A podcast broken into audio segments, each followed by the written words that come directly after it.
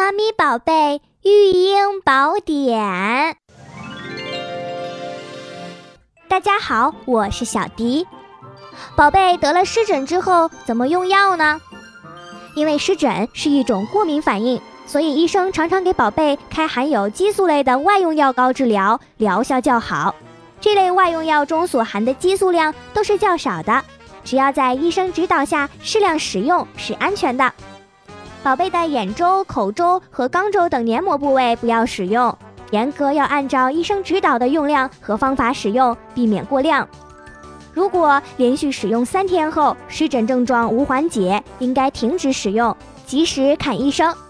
连续使用最好不要超过七天，长期应用会产生依赖或者是不良反应，你知道了吗？